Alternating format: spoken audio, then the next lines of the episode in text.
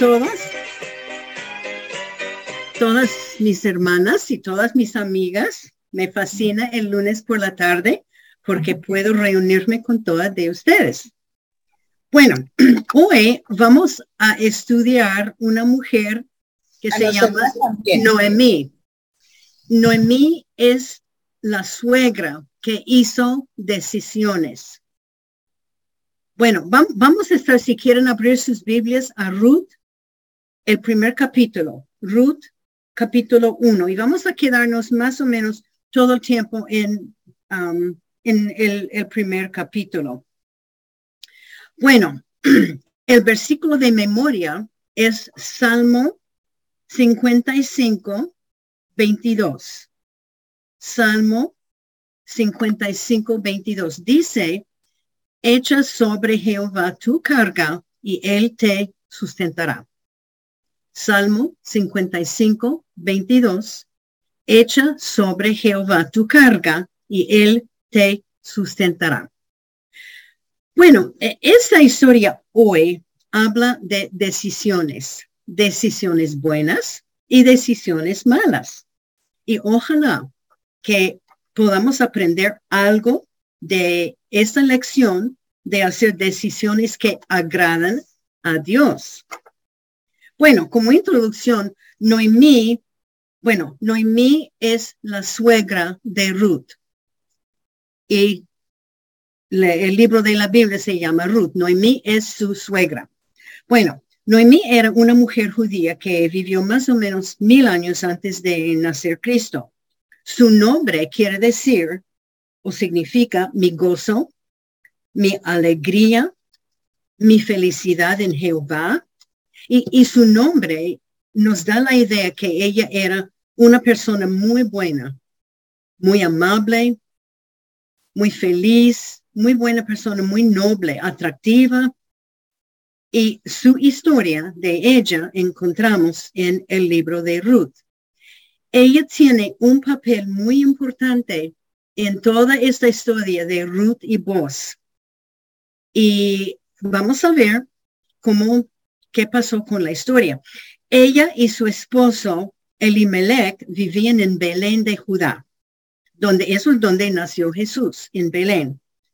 Ellos pertenecían a la raza, a los hebreos y adoraron el Dios verdadero. Noemí era mujer muy afortunada en que su esposo era dueño de una gran cantidad del campo de Belén. Era campo muy fértil. El lugar donde ellos vivían se llamaba casa o lugar de pan porque la tierra era tan productiva para trigo, cebada, fruta, lo que sea. Económicamente, ellos, Noemí y su esposo, estaban muy, muy bien. Belén era un lugar perfecto para vivir con su familia. Era un centro de cristianismo, como, como lo decimos hoy día, pero en aquellos tiempos, o sea que vivían judíos um, que adoraron al Señor. Bueno, no muchos. Ellos vivían en los tiempos cuando los jueces gobernaron por más o menos 400 años. Y durante estos años, 400 años, había una violenta lucha militar. Bueno, también había tiempos de paz, pero estaban en luchas militares durante mucho tiempo.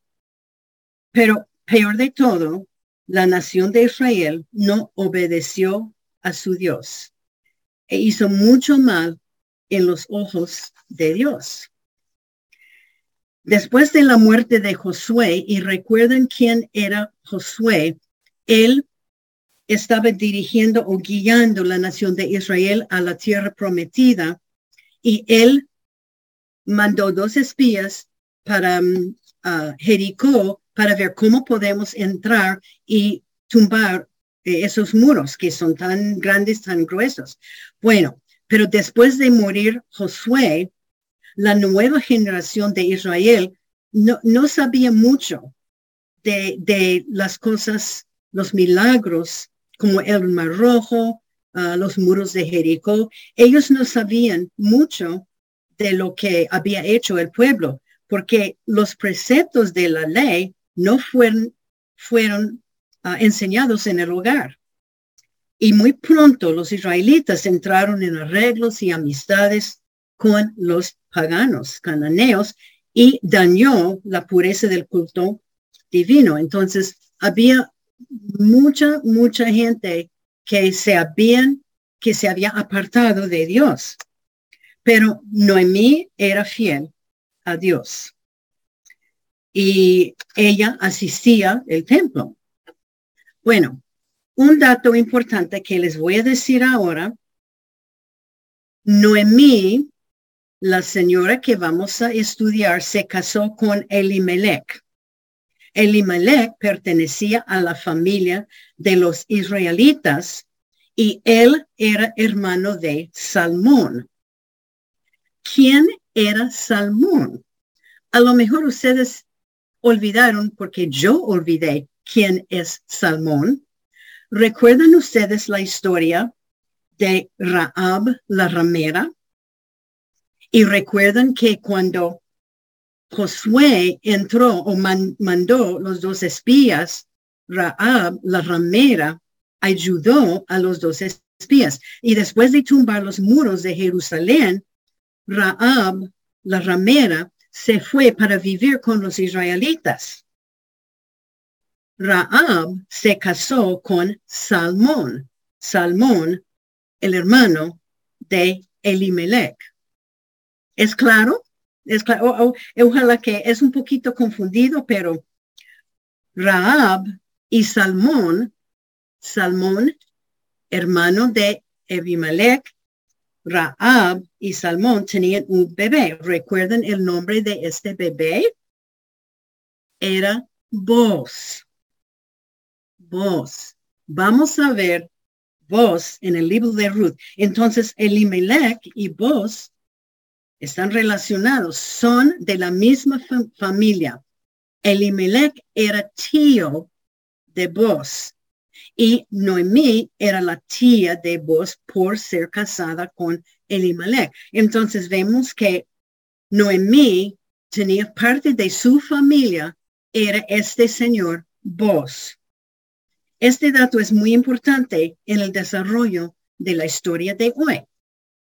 Bueno, vamos a leer Ruth 1, el capítulo 1, el primer versículo. Aconteció en los días que gobernaban los jueces que hubo hambre en la tierra, y un varón de Belén de Judá fue a morar en los campos de Moab, Moab él y su mujer y dos hijos suyos. Dice que tuvo, que hubo hambre en la tierra y era un hambre severo. Noemí y su familia estaba feliz y económicamente muy bien antes del hambre. Y el hambre fue un castigo de Dios sobre Israel por su desobediencia. Pero algo pasó. Los comentarios dicen que durante los tiempos de los jueces, los 400 años, Israel tenía mucha división entre los, los 12 tribus. Eran divididos esparcidos por varios lugares, con unos reyes cananeos, paganos. No seguían ni obedecieron a Dios. Esos son los, los, israelitas dentro de los doce tribus.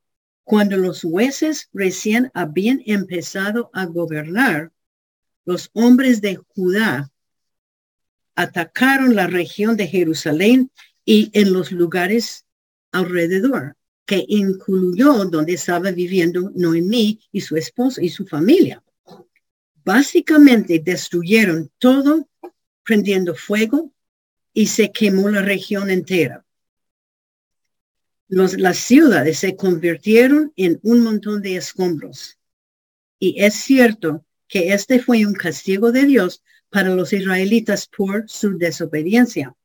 En Levítico, en Levítico 26, Um, podemos leer, no vamos a leerlo, pero en varios versículos uh, Dios está mencionado que Dios castigó la nación de Israel con un hambre severo por su desobediencia. Vamos a leer Ruth 1.2. El nombre de aquel varón era Elimelech, y de su mujer Noemí, y los hombres, nombres de sus hijos eran Malón y Kelión, efrateos de Belén de Judá. Llegaron pues a los campos de Moab y se quedaron ahí. Bueno, siendo que la ciudad de Belén fue afectada también, los campos fértiles de Elimelech, recuerden que yo le dije que ellos estaban muy bien económicamente porque Elimelech tenía una buena cantidad de campo y de sus cosechas ellos vivían muy bien. Pero los campos de Elimelech fueron quemados, desposados, despojados y desolados y no había cosecha entonces no había comida.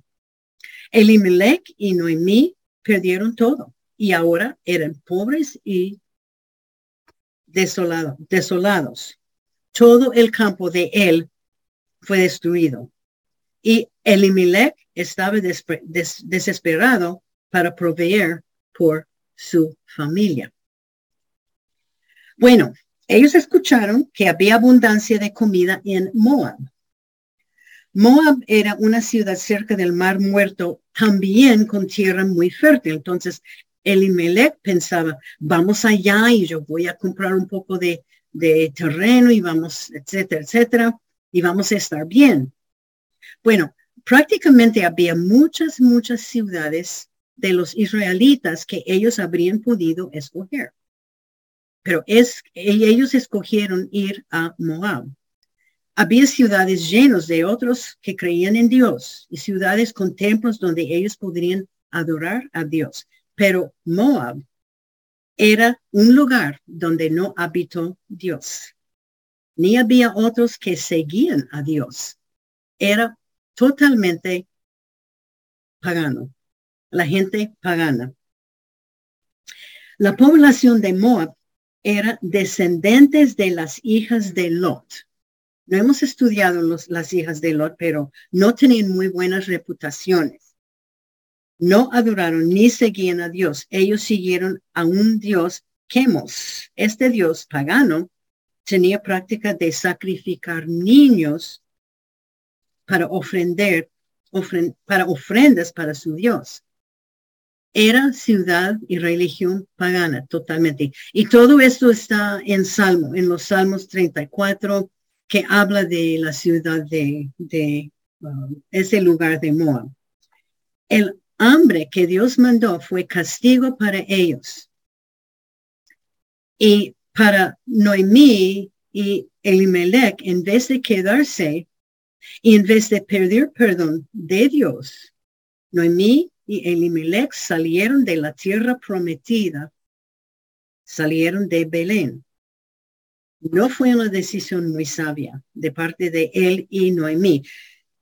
Él era hebreo y él sabía la promesa de Dios que Dios proveería todas sus necesidades, aún comida.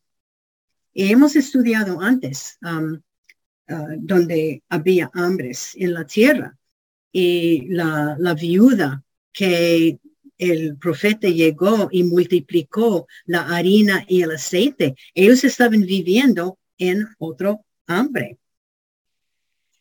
E, el nombre Elimelech quiere decir mi Dios es rey, pero parece ser que él se había enfriado en las cosas de Dios, porque no se sabe por qué escogió ir a Moab.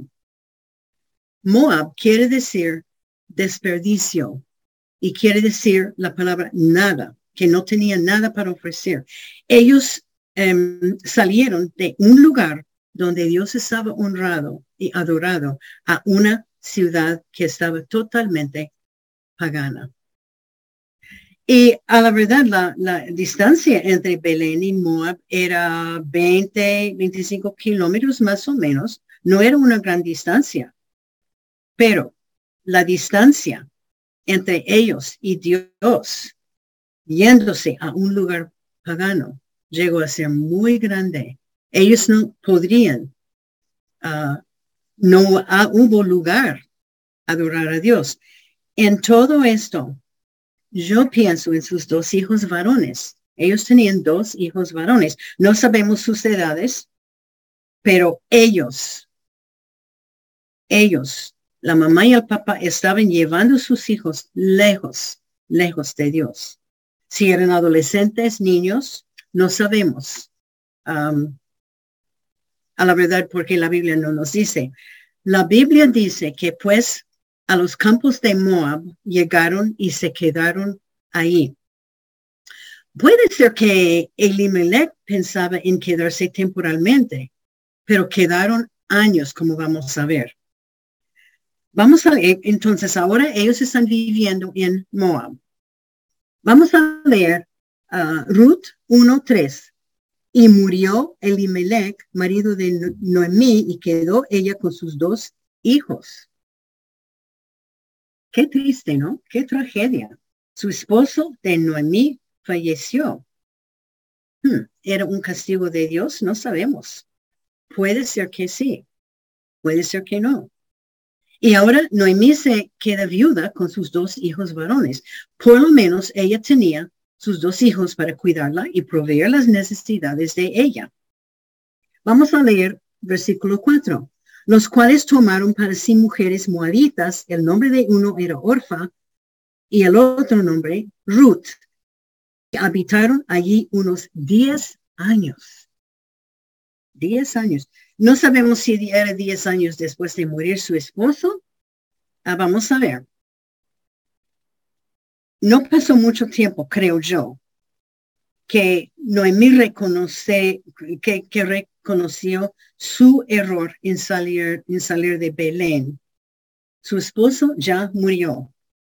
Sus dos hijos se casaron con moabitas, paganas. Orfa y Ruth eran mujeres paganas. Interesante que los matrimonios se arreglan, se arreglaron entre padres.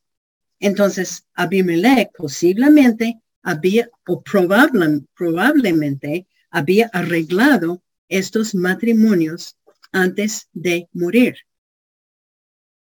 Él dio permiso que sus dos hijos judíos que estaban dedicados a Dios casarse con paganas, mujeres paganas. Si es verdad, nos muestra que él se había ido muy lejos de Dios. Ahora, en vez de ayudar a su mamá, ellos tenían que preocuparse por sus propias familias, los dos hijos. Según la ley de los judíos, fue prohibido casarse con una persona que no era parte de su nación. Entonces, era algo prohibido que estos dos hombres se casaran con dos moabitas. Elimelech salió de Belén porque pensaba que iba a morir de hambre y murió dejando su esposa viuda en, una, en un país bastante pagano. Yo estoy segura que Noemí era desolada y triste y ahora sola y pobre. Salieron todos para conseguir el pan de Moab, pero no había nada del pan de vida, nada allí de Dios. Y sí, seguro que necesitamos comida, comida para comer, para vivir, pero más necesitamos el pan de vida, Dios, para vivir. Y ellos, Evimelech y Noemí, habían cortado el pan de vida de su familia. Vamos a leer Ruth 1, 5. Y esa, esta historia para mí es tan triste porque habla de la desobediencia de una familia que desobedecieron, ellos desobedecieron a Dios y Dios los castigó. En 5, versículo 5, y murieron también los dos, Malón y Kelión,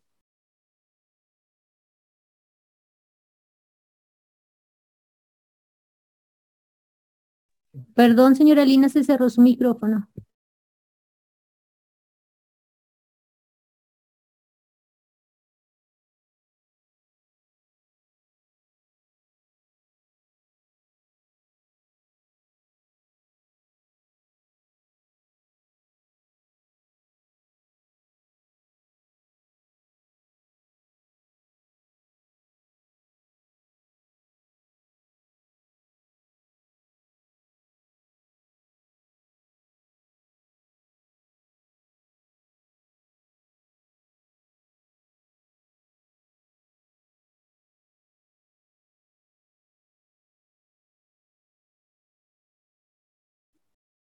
Ah, never mind.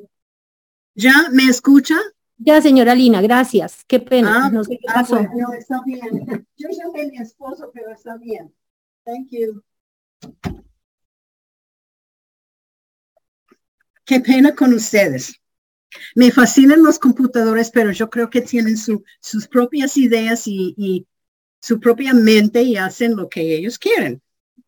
Bueno, estamos en Ruth 1.5. No solamente murió su marido, pero murieron sus dos hijos. Para mí es tan triste. ¿Cómo sería perder su esposo y después perder sus dos hijos? Se quedó ella una mujer sola y desamparada. Pero la historia no termina ahí.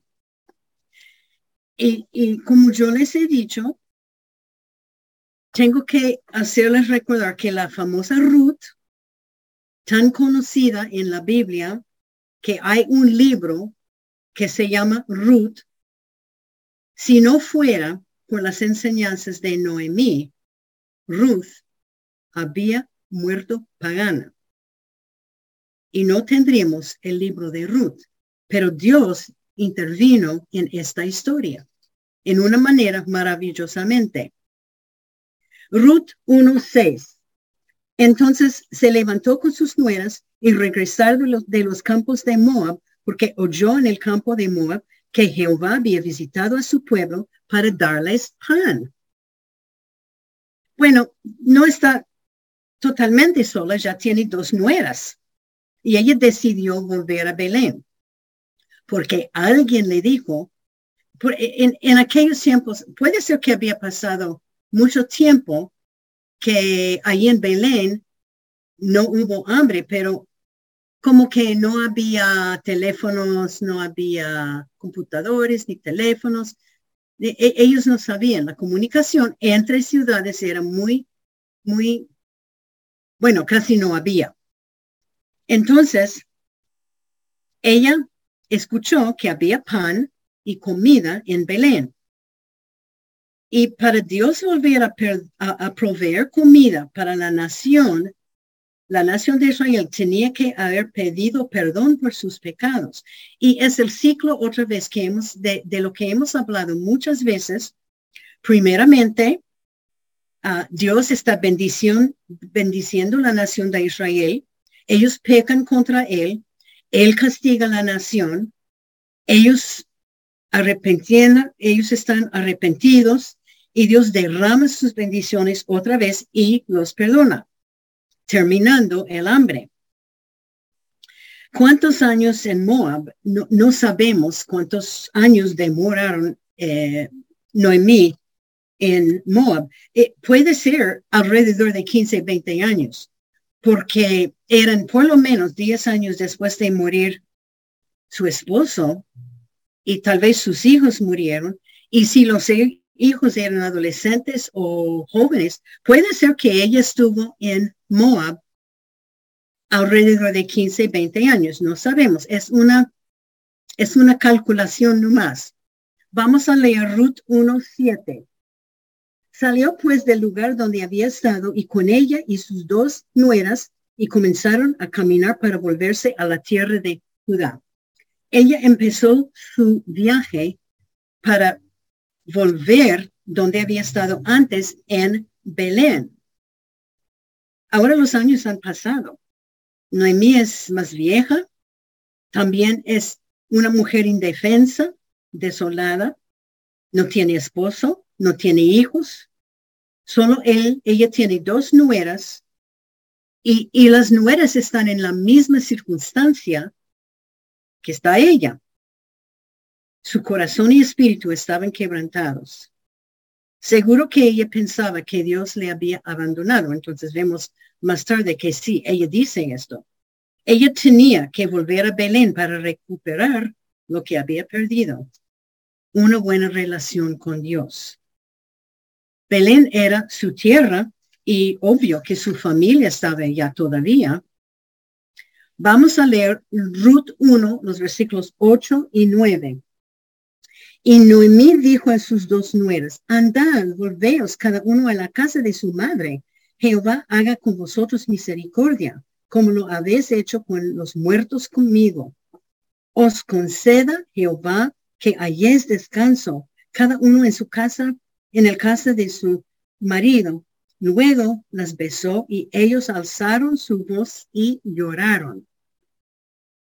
En el camino, Noemí dijo a los dos nueras, mire, mis, mis hijas, vayan a volver a Moab, vayan a volver a su familia y, sus, sus, familias les van a cuidar. Y, y Dios, a lo mejor Dios les van a dar otros esposos. Ella las besó y sus nueras empezaron a llorar. La querían mucho. El versículo 10. Y le dijeron, ciertamente nosotras iremos contigo a tu pueblo. Ellas dos expresaron un, deseo de ir a Belén con su suegra. Y, tiene que pensar que por años, por años, um, Noemí era su seguridad. Y era, yo digo que ella era muy buena suegra, tenía que ser. Si las nueras lloran. Vamos a leer Ruth, eh, los versículos 11 al 13. Y Noemí respondió, volveos hijas mías, para que habéis de ir conmigo. ¿Tengo yo más hijos en el vientre que pueden ser vuestros maridos?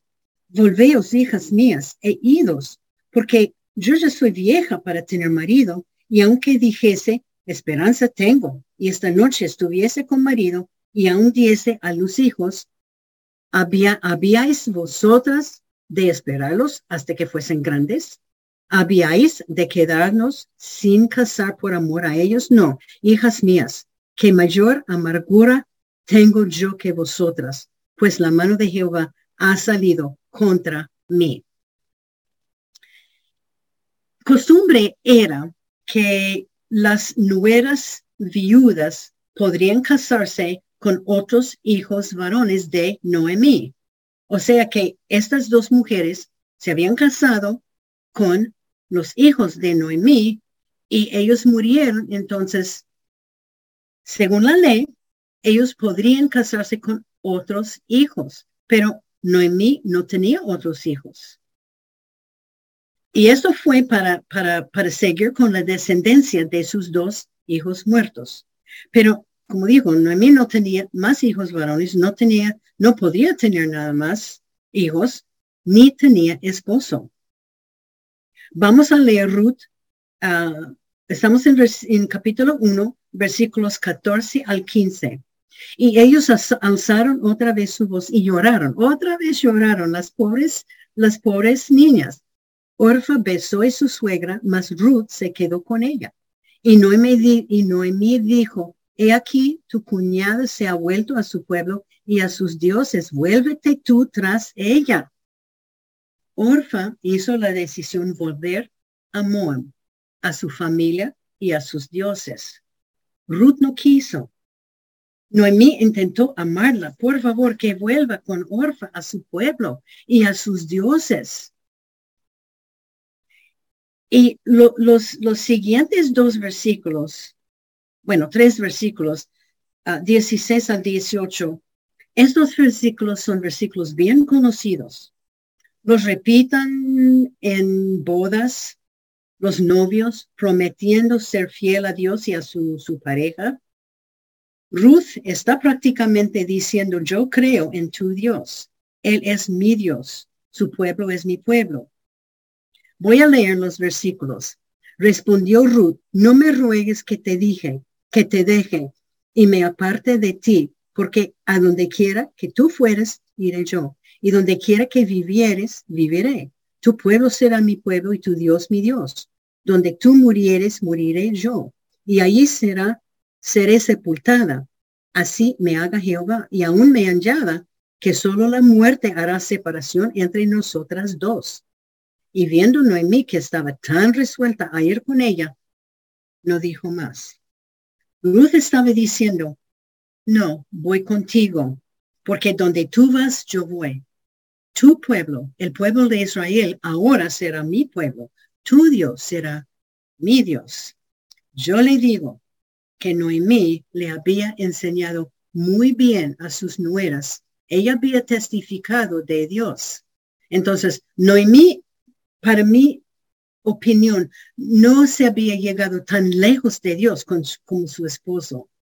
Ella todavía estaba enseñando a las nueras y Ruth había decidido, yo creo en Dios. Él, es, él será mi Dios también. Y después Noemí deja de hablar y ella aceptó la decisión de Ruth. Vamos a leer ahora 19 al 21.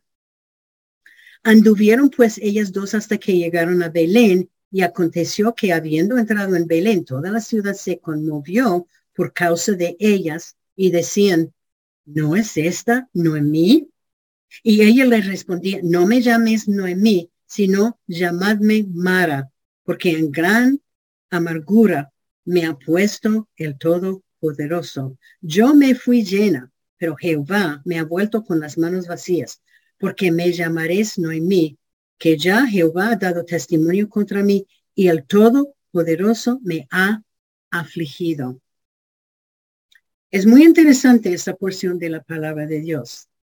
Ella llega bastante, con bastante, o ella llega bastante amarga, bastante. Ellas dos llegaron a Belén y la gente se asustó cuando, cuando vio a Noemí. E, ella había salido hace muchos años feliz, gozoso, contenta, joven. Y ahora ella estaba llena con amargura. Ella estaba desanimada y pobre. Y tras los años sabemos que ella había sufrido mucho como una viuda. Ella era una persona completamente diferente de la persona que había salido de Belén. Parece que la gente casi no la reconoció. Ellos dijeron, no es esta Noemí, sí, dijeron, ellos, e, ella pidió que la gente la llamara Mara, que quiere decir Mara significa amarga. Y ella echó la culpa donde Dios por su amargura. Ella dice, en gran amargura me ha puesto todo el Todopoderoso. Interesante todo esto, que ella echó la culpa de su situación trágica a Dios. Vamos a hablar de esto un poquito más tarde. Vamos a ver Ruth 1.21. Dice, y yo me fui llena, no, ya leí 22. Así volvió Noemí y Ruth la moabita su nuera con ella volvió de los campos de Moab y llegaron a Belén al comienzo de la siega de la cebada. Llegaron, estaba comenzando la siega de la cebada en Belén. Entonces, quiere decir que la nación de Israel entero, entera había perdón, pedido perdón por sus pecados y Dios ahora los ha bendecido. Porque si hay cosecha, hay comida. Ellos llegaron pobres, sin ingresos, dos viudas, sin tener alguien para ayudarlas. Y obvio que Dios estaba bendiciendo otra vez la nación de Israel.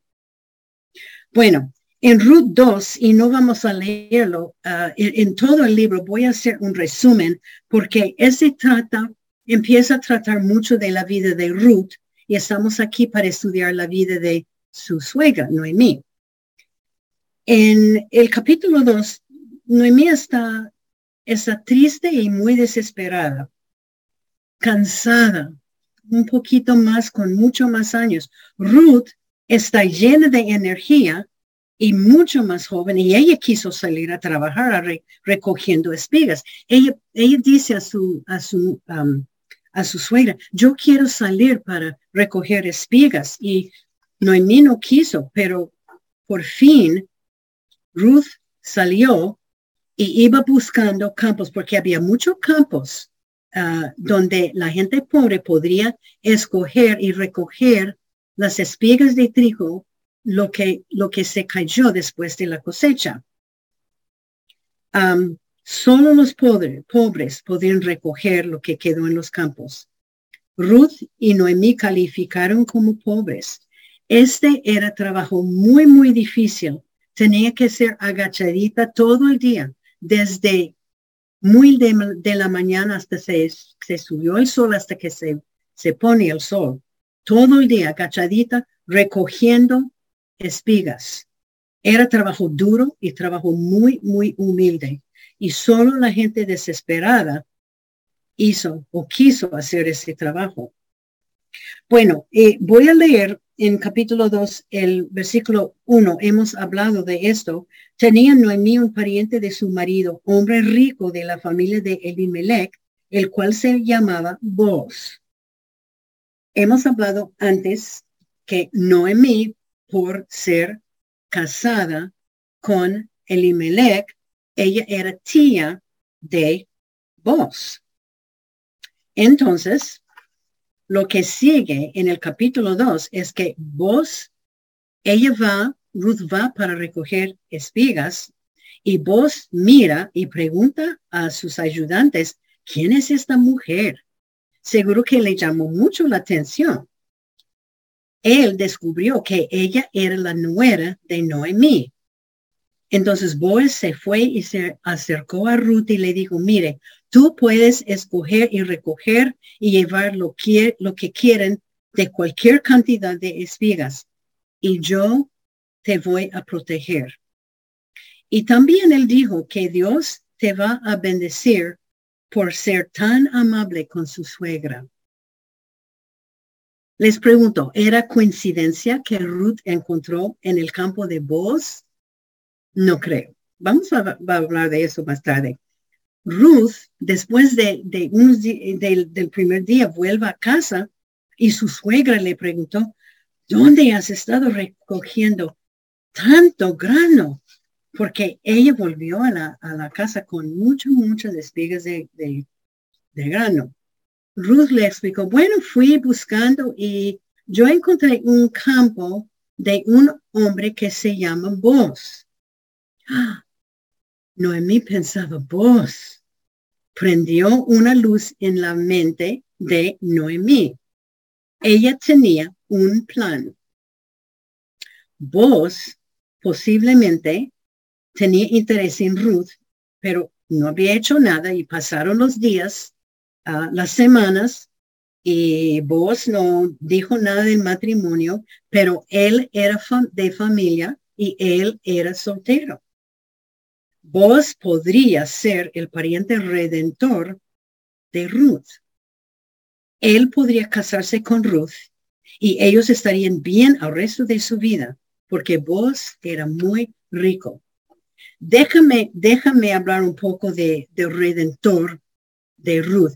En aquellos tiempos había mucho, muchas viudas por causa de las guerras, por causa de, bueno, varias causas, enfermedades, mm, obvio pecado. Si un esposo murió, la, la esposa puede buscar dentro de su familia, de su esposo, un redentor.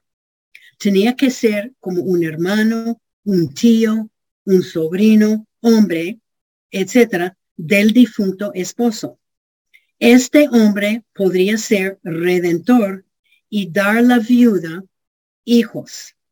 Los hijos de esta viuda tendrían nombre del esposo muerto para que tenga hijos con su nombre y para que siga su descendencia. Vos podría redimir Ruth ayudando el hijo de su tío muerto. Ese es un poquito complicado, pero vos era de, la familia de Elimelech y la familia de Ruth.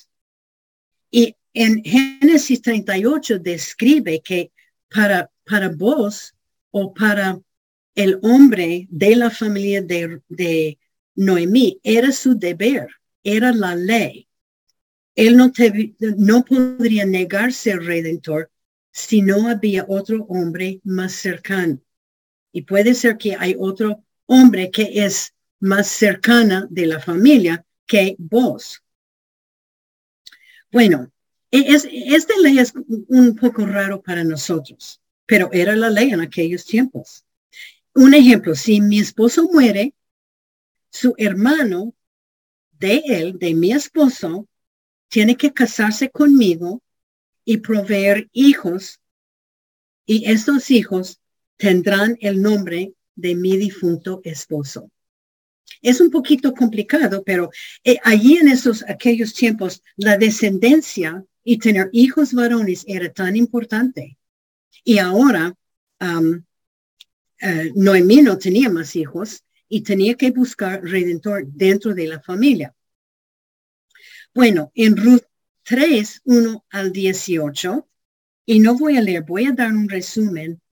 Noemí y Ruth tenían que encontrar seguridad para su futuro. Ellos los dos eran viudas. En aquellos tiempos las viudas, nadie las cuidaba. Y había un ritual que ella, Ruth, tenía que hacer para conseguir un redentor.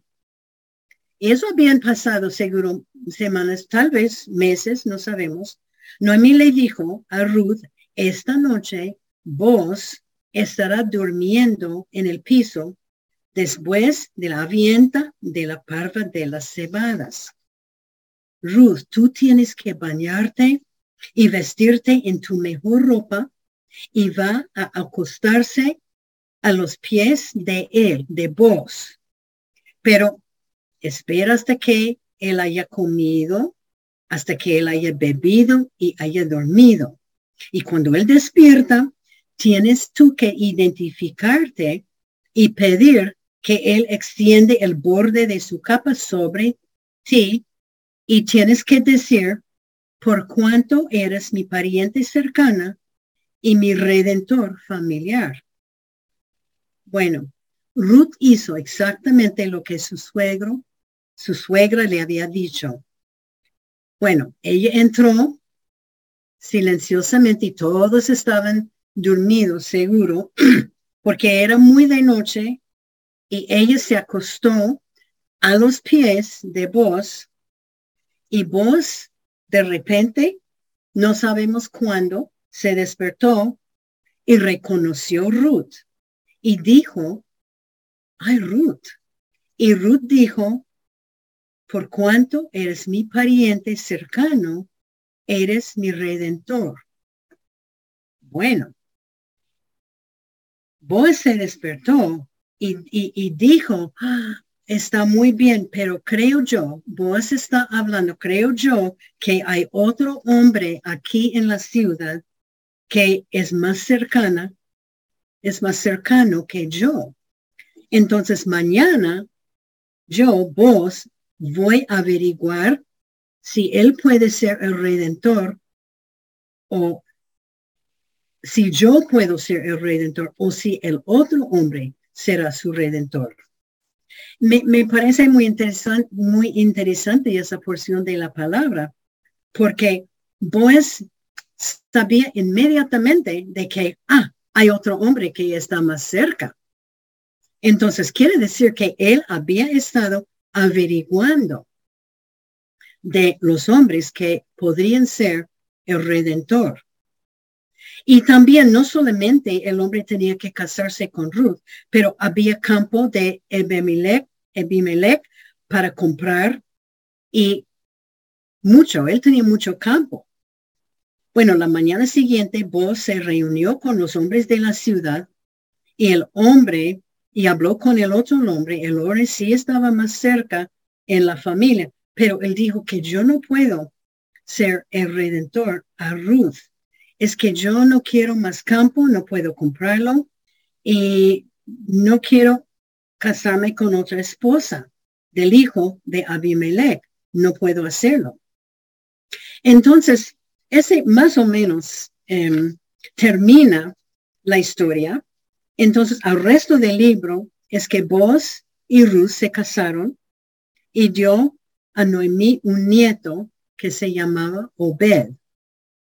Obed llegó a ser el padre de Isaí y Isaí era el padre del rey David, que está en la línea de Cristo.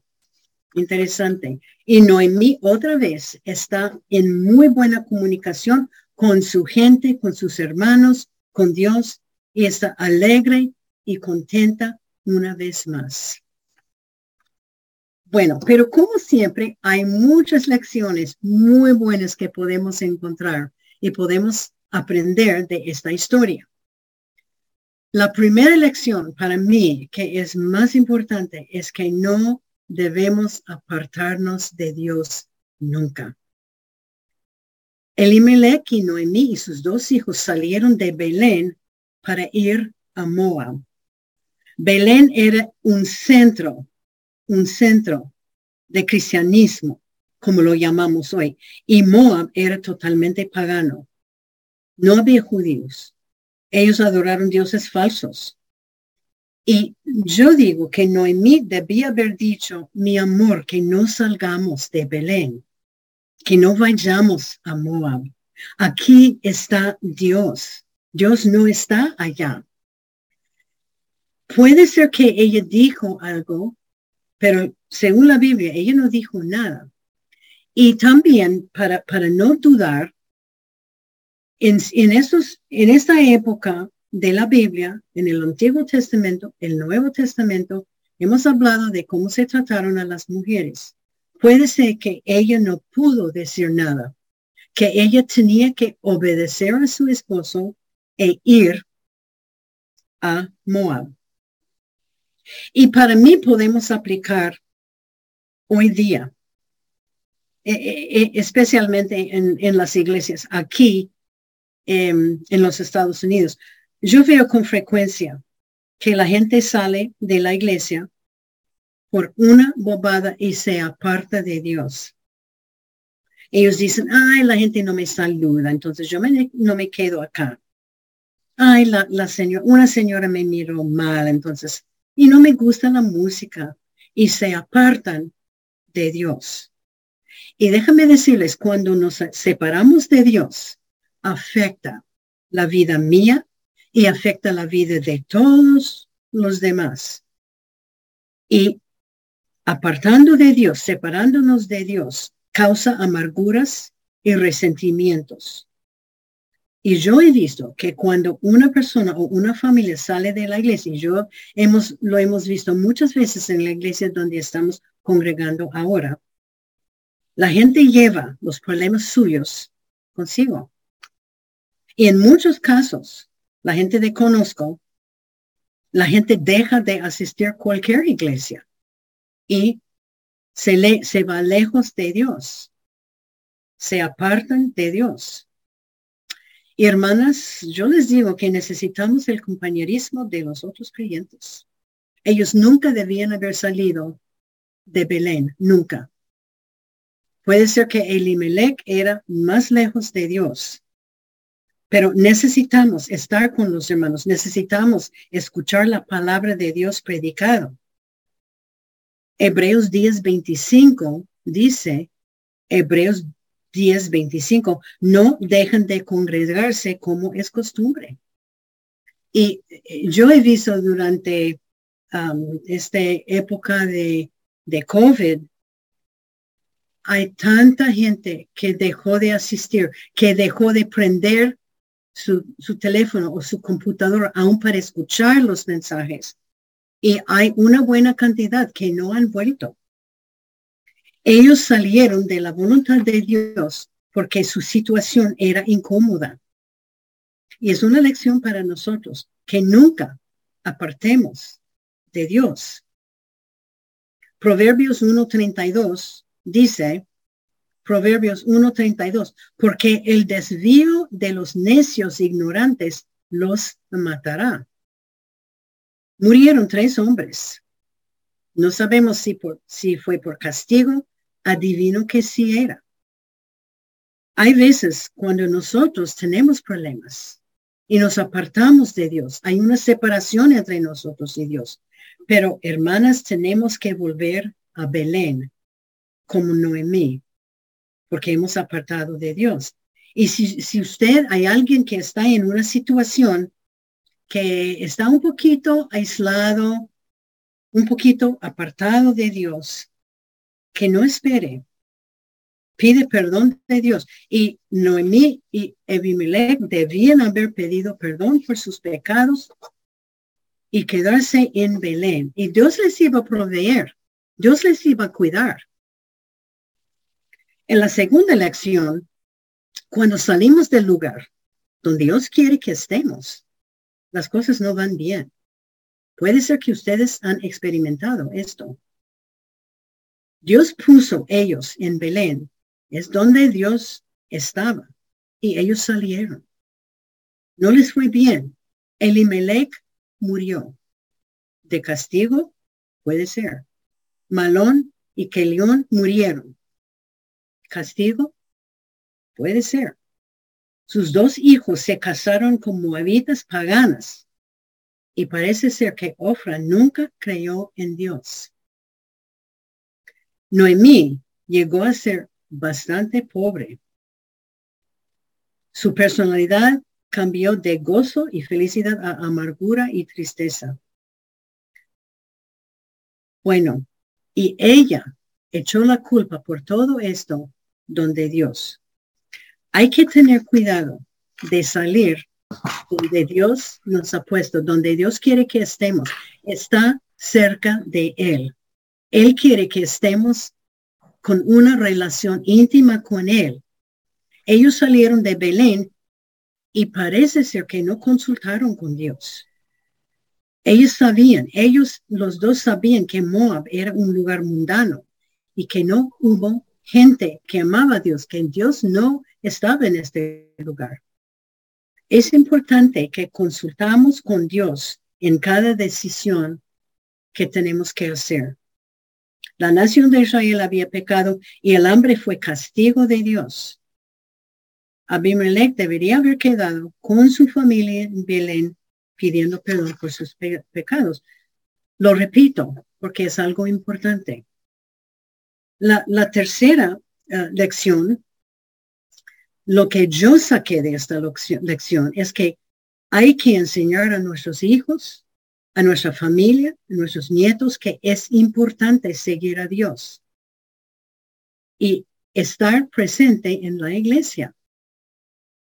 Noemí como madre, como madre llevó sus dos hijos varones muy lejos de Dios, sabiendo que ellos iban a llegar a la edad de buscar esposas.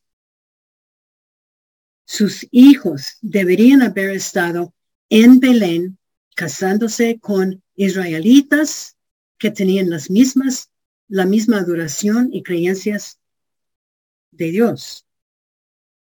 Es una lección para nosotros. Los hijos nuestros deben estar en la iglesia. Hay que enseñarlos a orar. Hay que tener, enseñarlos a tener su devocional. Hay que enseñarlos a seguir a Dios. En muchos hogares hoy los niños mandan y hacen lo que quieren y muchas veces su horario no incluye a Dios. Proverbios 22.6, Proverbios 22.6 dice, instruye al niño en su camino y cuando fuera, fuera viejo, no se apartará de él. Muchas veces pensamos, pero pero yo llevo mi mis hijos a, la iglesia. Es responsabilidad de la iglesia para enseñar a mis hijos.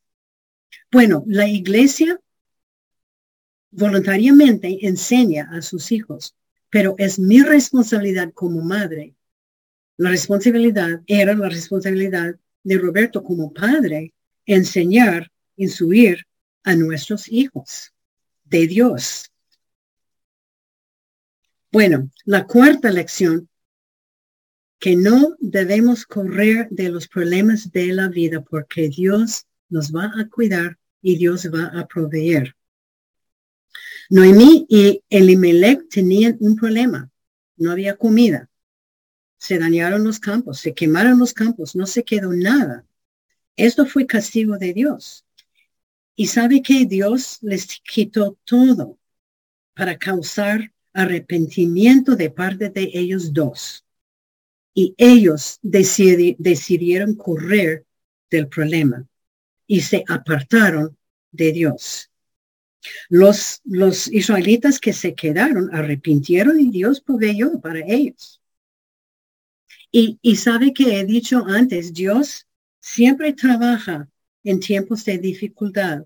Nos manda pruebas y problemas para que aprendemos a confiar en Él, que no corramos de los problemas, que pidamos perdón y la ayuda de Dios. Primero de Juan 1.9 es un versículo bien conocido.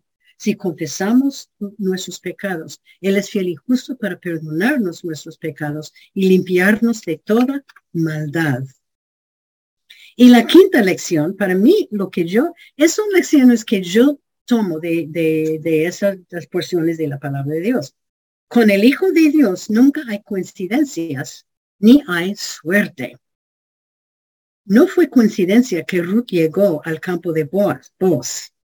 Fue la voluntad de Dios. Y ella caminando, buscando, Dios le dirigió a este campo de Boaz. ¿Sabe por qué no hay coincidencias? Porque Dios es soberano. Y lo que pasa en nuestras vidas, el de es de Él. Todo lo que pasa en mi vida, en su vida, es de Dios y es perfecto. Si es difícil, es, es para enseñarnos una lección. Si nos manda pruebas y problemas, es con una razón. Cuando pasamos tiempos difíciles, nos causan a confiar más y depender más de Dios. Ustedes y yo estamos exactamente donde Dios quiere que estemos. No es coincidencia. Cuando llegan las dificultades, que no corran, quédense y confían en Dios. La sexta lección es una lección muy buena, que nunca debemos echar culpas a Dios. Noemí dijo en versículo, ah, capítulo 1, versículo 20, en gran amargura me ha puesto Dios. Ella está diciendo, tu Dios, tu Dios me puso aquí con la amargura. Tú lo hizo. En versículo 21, yo fui llena, pero Jehová me ha vuelto con manos vacías. Ella está diciendo, fue tú, Jehová, que se ha quitado todo de mi mano. En 21 también dijo, Jehová ha dado, ha dado testimonios contra mí y el Todopoderoso me ha afligido. Es muy interesante esta porción. Si yo estoy amargura, si yo estoy amarga, no es culpa de Dios, es mi culpa. Yo me he apartado de Dios. Si tengo manos vacías o si estoy afligida, no es culpa de Dios, es culpa mía, probablemente porque hay pecado en mi vida. La tendencia que tiene el ser humano es echar la culpa a otro y es peor cuando echamos la culpa a Dios. Debemos mirar dentro del corazón y arreglar cuentas con Dios y volver a Belén. No debemos echar culpas a Dios. Noemí salió de Dios y puso un poco de distancia entre ella y Dios. Sus problemas tenían, la, la culpa era ella misma. Su amargura era resultado de su desobediencia a Dios.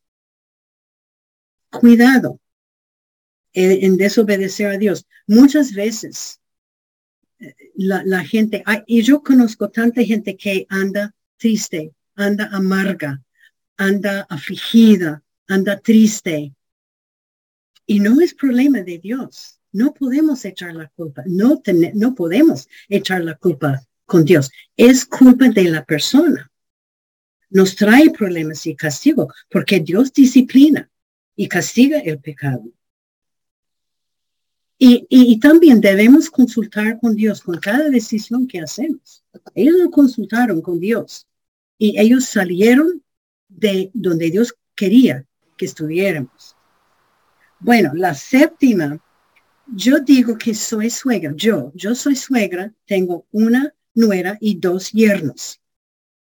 Generalmente la suegra, entre paréntesis, tiene muy, muy mala reputación de ser mala de ser dominante, dura y más o menos un dolor de cabeza. Pero de Noemí podemos aprender algo, porque obvio que ella era muy buena suegra. Las dos nueras lloraron dos veces con la idea de separarse de ella. Pregunto, para mi persona, y, si ustedes tienen nueras o yernos, ¿llorarían ellos? Si usted saliera de sus vidas, yo tengo que preguntarme, mi nuera sí, yo creo que ella lloraría. Yo creo que mis dos yernos sí lloraría, llorarían también. ¿Qué clase de nuera o qué clase de ah, suegra somos nosotros? Ellos amaban su suegra y, tenemos que recordar que, que Noemí había enseñado a sus nueras algo de Dios. Si no fuera por eso, Ruth no habría decidido decir, tu Dios es mi Dios, tu pueblo ahora de Israel será mi pueblo. Somos ejemplos para nuestra familia, ejemplos para las nueras, los yernos con los hijos. Nos están mirando. Bueno, el, la última es las decisiones que hacemos afectan la vida nuestra y la, la vida de todos los demás. Decisiones. Cada parte de esta historia trata con decisiones y les voy a contar las malas decisiones. Elimelech y Noemí decidieron salir, salir de Belén, se apartaron de Dios. Mala decisión. Llevaron dos hijos varones a un lugar pagano. Mala decisión decidieron correr de sus problemas y pecados en vez de quedarse y arrepentarse, arrepentarse, mala decisión. Decidieron dar permiso que sus dos hijos se casaron con dos moabitas paganas, porque los matrimonios eran arreglados, mala decisión. Y si no fuera por Dios, Dios intervino. Noemí decidió escoger odio y amargura en vez de pedir perdón de Dios y ayuda de él, mala decisión. Y Orfa decidió volver a su vida vieja y volver a sus dioses, mala decisión. Pero gracias a Dios que él intervino en la vida de Noemí y en la vida de Ruth. Déjame decirles las buenas decisiones, todas estas historias de, de decisiones. Noemí enseñó sus nueras de Dios. Buena decisión. Noemí decidió volver a Belén y supuestamente a Dios. Buena decisión. Ruth dijo muchas cosas. No me aparto de ti. Ahora viviré contigo. Tu pueblo será mi pueblo. Tu Dios será mi Dios. Buenas decisiones. Y sabe que de Dios, él, ella estaba renunciando a todos los dioses paganos, porque en ese sitio donde ellos estaban viviendo de Moab, había muchos dioses falsos. Podemos nosotros tener dioses, no hechos de madera o cerámica, lo que sea, pero podemos tener dioses también, como el dinero. El dinero puede ser un dios. Entre la juventud, la ropa puede ser un dios. Hay varios dioses que podemos tener en nuestras vidas. Hay que volver a Belén y conectarnos con Dios. Ruth dijo, también que, donde tú mueres, muero yo. Y Noemí decidió hacer algo positivo para asegurar el futuro de ellos dos. Y esto es conectar Ruth con vos. Buena decisión. Y Ruth decidió seguir el plan de su suegra. Buena decisión. Yo les voy a decir, nosotros hacemos cientos de decisiones cada día. ¿A qué hora voy a despertarme? ¿Qué voy a hacer cuando salgo de la cama? ¿Qué ropa voy a poner? ¿Qué vamos a comer? ¿Qué, voy a, voy a ir a hacer mercado? ¿Qué voy a comprar? ¿Dónde está mi lista? Decisiones, decisiones, decisiones. Y cuando apartamos de Dios, no somos capaces de hacer decisiones que agradan a Dios. Tenemos que volver a Belén, o volver a Dios para vivir vidas agradables en los ojos de Dios. Las lecciones para nosotras somos muchas que podemos aprender de Noemí. Lo que debemos hacer y lo que no debemos hacer, decisiones. Al fin de su vida, ella decidió volver a Dios y ponerle primero en su vida. Y supuestamente pidió perdón por sus pecados, porque terminó la vida. No era mujer amarga, era mujer otra vez, feliz, contenta. Espere, ella pero hasta la última etapa de su vida para poner Dios primeramente en su vida. Y mi consejo es que para todos de nosotros, de ustedes, que no ponga, que no espere hasta la última etapa de su vida para poner Dios en primer lugar. El versículo de memoria dice, y se entra en Salmos de 5.22, echa sobre Jehová y él te sustentará sus problemas, pruebas y dificultades y cargas sobre Dios y Él te sustentará, Él te ayudará. Consulte con Él cuando necesita hacer una decisión, una decisión y Él nos ayuda. Cualquier cosa, más que todo, que todos de nosotros volvamos a Belén si estamos apartados de Él. Bueno, vamos a orar. Padre Celestial, damos tantas gracias por esta mujer, Noemí.